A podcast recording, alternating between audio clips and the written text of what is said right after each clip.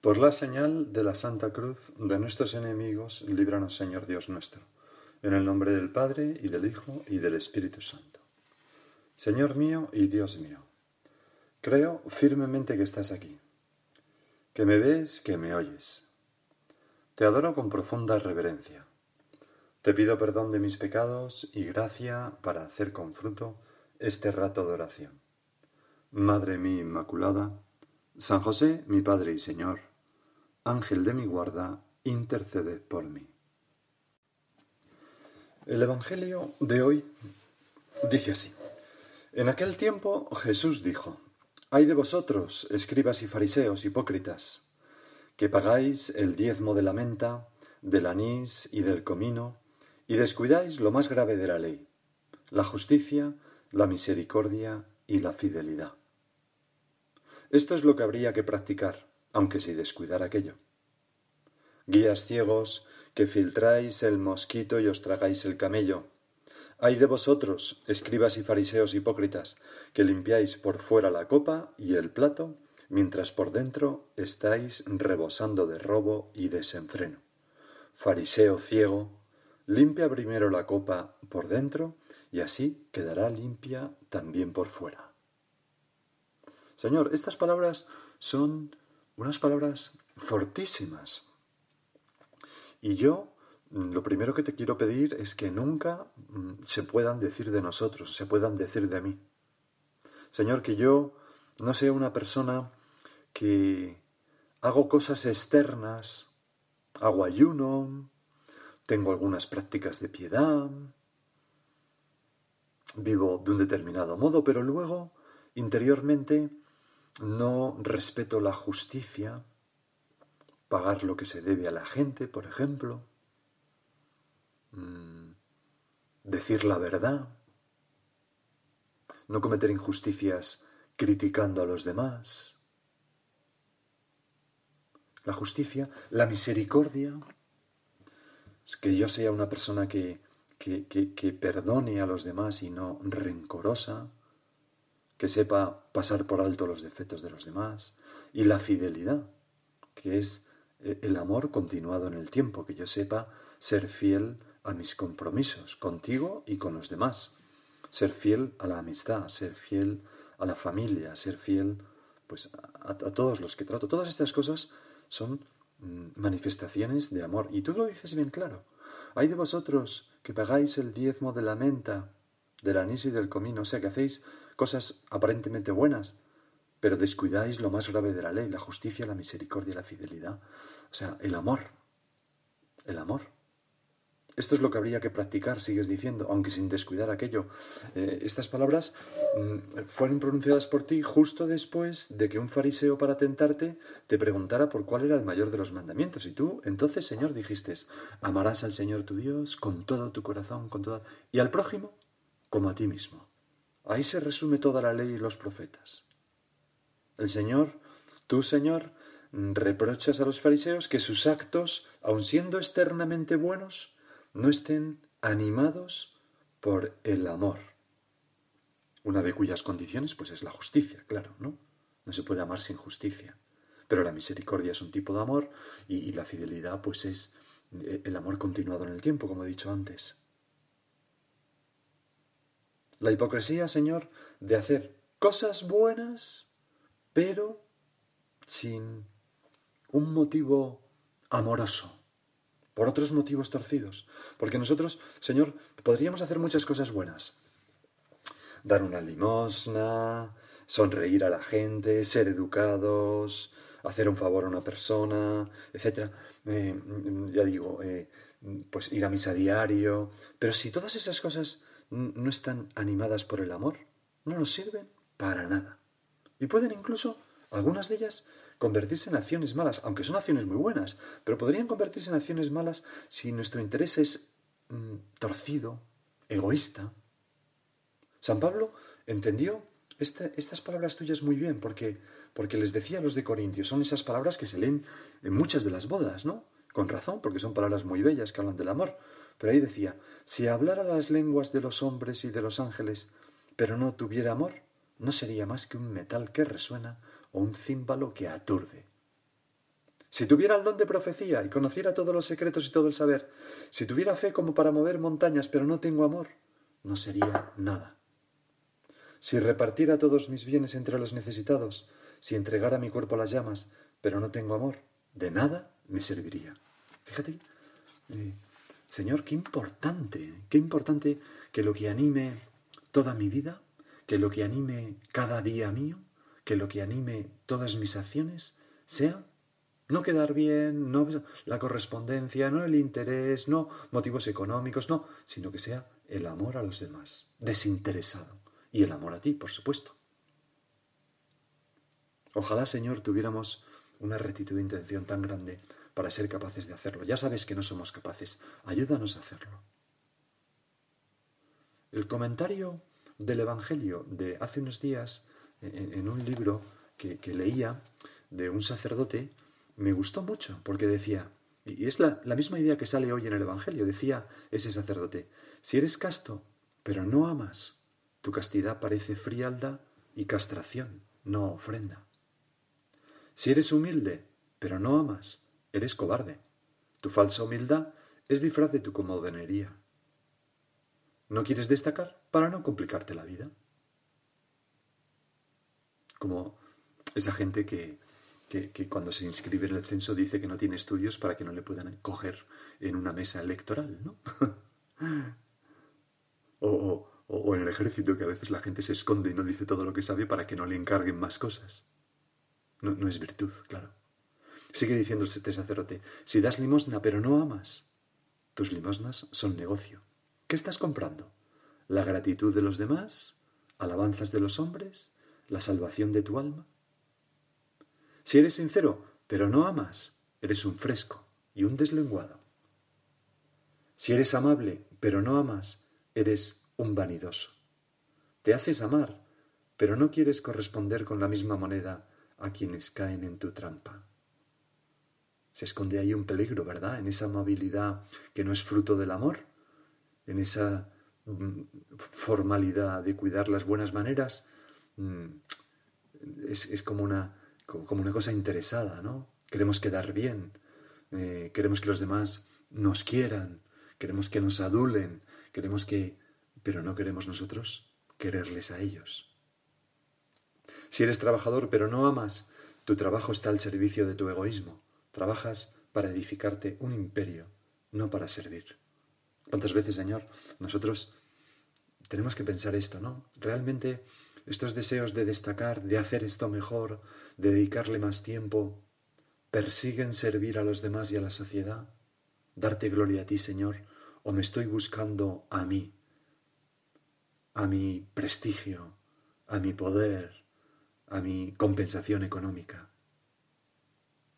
Si amas a Dios y al prójimo y no tienes ninguna otra virtud, solo ten paciencia. Un gran edificio se comienza por los pilares y tú los tienes, decía aquel sacerdote.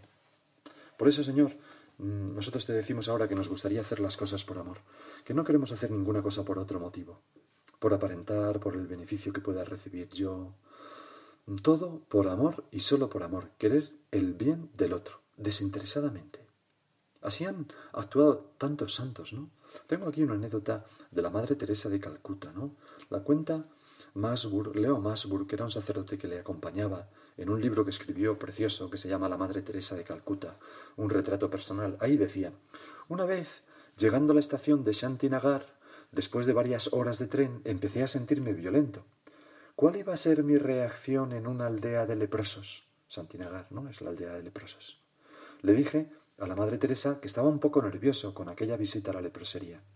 Me encontraba inquieto y preocupado. Me contestó, Padre, lo que se va a encontrar es a Jesús con el repugnante disfraz del más pobre entre los pobres. Nuestra visita va a llevar alegría, porque la pobreza más terrible es la soledad y el sentimiento de no ser amado. La peor enfermedad de hoy en día no es la lepra ni la tuberculosis, sino el sentimiento de no ser querido. Y por eso, Señor, que nosotros queremos llevar nuestro amor a todas las personas, desinteresadamente. ¿Por qué? Pues porque se lo merecen, ya está, por llevarles alegría, por hacerles sentirse queridos, no porque yo me sienta luego querido correspondencia. Por eso miramos con cariño a los demás. Por eso rezamos por los demás, que muchas veces no lo sabrán nunca que hemos rezado por ellos. Por eso hacemos las cosas que sabemos que al otro les agrada y que muchas veces no se da cuenta. Señor, ayúdanos a, vivir así. Porque claro, en realidad, en realidad, el, amor siempre se, eh, siempre se practica sin esperar nada a cambio. El amor siempre eh, tiene como premio el propio amor. Me acuerdo en esa obra de teatro de Edmond Rostand, Cirano de Bergerac, que hay una escena preciosa, ¿no? Cuando Cirano, ese hombre un poco feo, ¿no? Simulando ser Cristán, que es el chico, Cristian, que es el chico guapo de la que está enamorada Rosana, pero claro, Cirano está enamorado de Rosana también, ¿no? Se pone bajo su ventana mm, diciendo palabras de amor, ya digo, simulando que es Cristian, y entonces Rosana se va emocionando y con voz trémula dice, esto es amor, esto es amor. Y Cirano le responde, oh sí, y egoísta no es, yo te lo fío. Ah, no, que por tu bien diera yo el mío, aunque tú lo ignoras siempre, siempre. Si la felicidad, que fruto fuera de mi gran sacrificio, en ti sonriera, y el eco de esa risa hasta mi oído llegara un día, compensadas viera las ansias todas que por ti he sentido. Es que en realidad el amor es el mayor premio en sí. San Bernardo decía aquellas palabras tan bonitas de que amo porque amo, amo por amar. Y en su comentario al Cantar de los Cantares tiene otras palabras maravillosas explicando esta idea que dicen, el amor basta por sí solo, satisface por sí solo y por causa de sí. Su mérito y su premio se identifican con él mismo. El amor no requiere otro motivo fuera del mismo, ni tampoco, ni tampoco ningún provecho. Su fruto consiste en su misma práctica. Amo porque amo, amo por amar. Pues Señor, así queremos vivir nosotros, amándote a ti y amando a los demás. Sin sentir nunca en nuestro interior como un grito que sale de tu corazón que nos dice, no seas hipócrita. ¿Por qué aparentas lo que no tienes? Naturalmente, mm, esto no quiere decir que nosotros seamos perfectos y que siempre en todo hagamos las cosas con una pureza absoluta, en que el motivo fundamental que nos mueve es el amor puro a, Dios o a los demás. Pues no, es difícil y a veces una madre quiere a su hijo y también le gusta que su hijo pues le valore y le dé las gracias y, dos amigos se quieren, pero eh, al mismo tiempo agrada saber que podemos contar con ese amigo para lo que necesitemos o, que nos invita a tomar una cerveza un día a su casa o lo que sea, ¿no?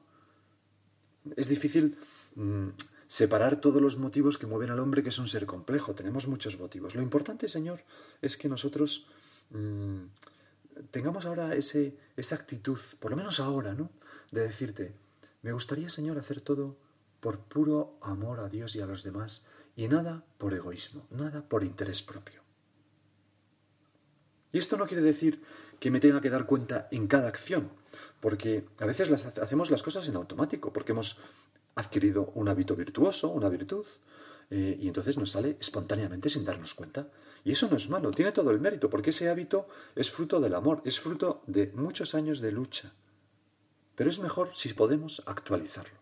Eh, por eso nosotros todas las mañanas cuando nos levantamos, lo primero que hacemos es el ofrecimiento de obras. Le decimos al Señor, Señor, gracias por este día que me has dado, con estas palabras o cualquier, cualquier otra, ¿no? Pongo este día en tus manos, espero que sirva para darte mucha gloria. Ayúdame a amar a los demás en este día desinteresadamente. Y ojalá que, que mi vida en este día sirva para hacer bien a muchas personas. U otras palabras, ¿no? pero palabras que muestran como nuestro deseo de, purificar los motivos que nos animan a hacer esos actos virtuosos. Qué importante el ofrecimiento de obra. Y luego repetirlo muchas veces a lo largo del día. Muchas veces. Cuando nos acordemos, pues Señor, esto va por ti. Señor, esta comida que estoy preparando, pues va por ti. Este detalle en el trabajo que, pues lo hago por ti, Señor, por amor a ti. Ojalá te guste. Y ya está. Qué difícil es, ¿verdad? Cuando hacemos un favor a alguien y, ese alguien está muy feliz con el favor que le han hecho, pero no sabe quién se lo ha hecho, no decirle que hemos sido nosotros. Qué difícil es. Es lógico porque el amor busca ser correspondido también, ¿no? Pero, pero mm, qué bonito es cuando podemos hacer algo por los demás y ni decírselo. Ahí tenemos la certeza de que es todo premio en el cielo. Ahí tenemos la certeza de que estamos actuando con, pureza de intención. Vamos a acudir a nuestra Madre la Virgen, ¿no? Vamos a decirle que nos ayude, que nos ayude a, vivir así. Porque, porque la falta de amor en nuestra vida, el no hacer las cosas por amor, además, nos convertiría en guías ciegos de los demás. Porque lo que da luz, lo que atrae, lo que alumbra, es el amor. Hay un salmo que dice, lámpara es tu palabra en mi camino, luz para mis pasos. Tenemos que, pensar esto, que, que, el amor a Dios es lo que nos. El amor a Dios y el amor a los demás es lo que nos va a permitir ayudar a las personas que tenemos alrededor. Aunque solamente hagamos eso, quererles. Ya, ya eso basta. No hay que quererles para que luego vengan conmigo a confesarse, no, quiéreles. Y ya, ya vendrán a confesarse contigo luego. Querer a los demás. Les lleva como un pedacito de Dios, como un cacho de Dios. Ya les habla de Dios. Pues vamos a acudir a nuestra Madre y pedirle que siempre y en todo nos anime el amor. Y ahora sigue tú por tu cuenta.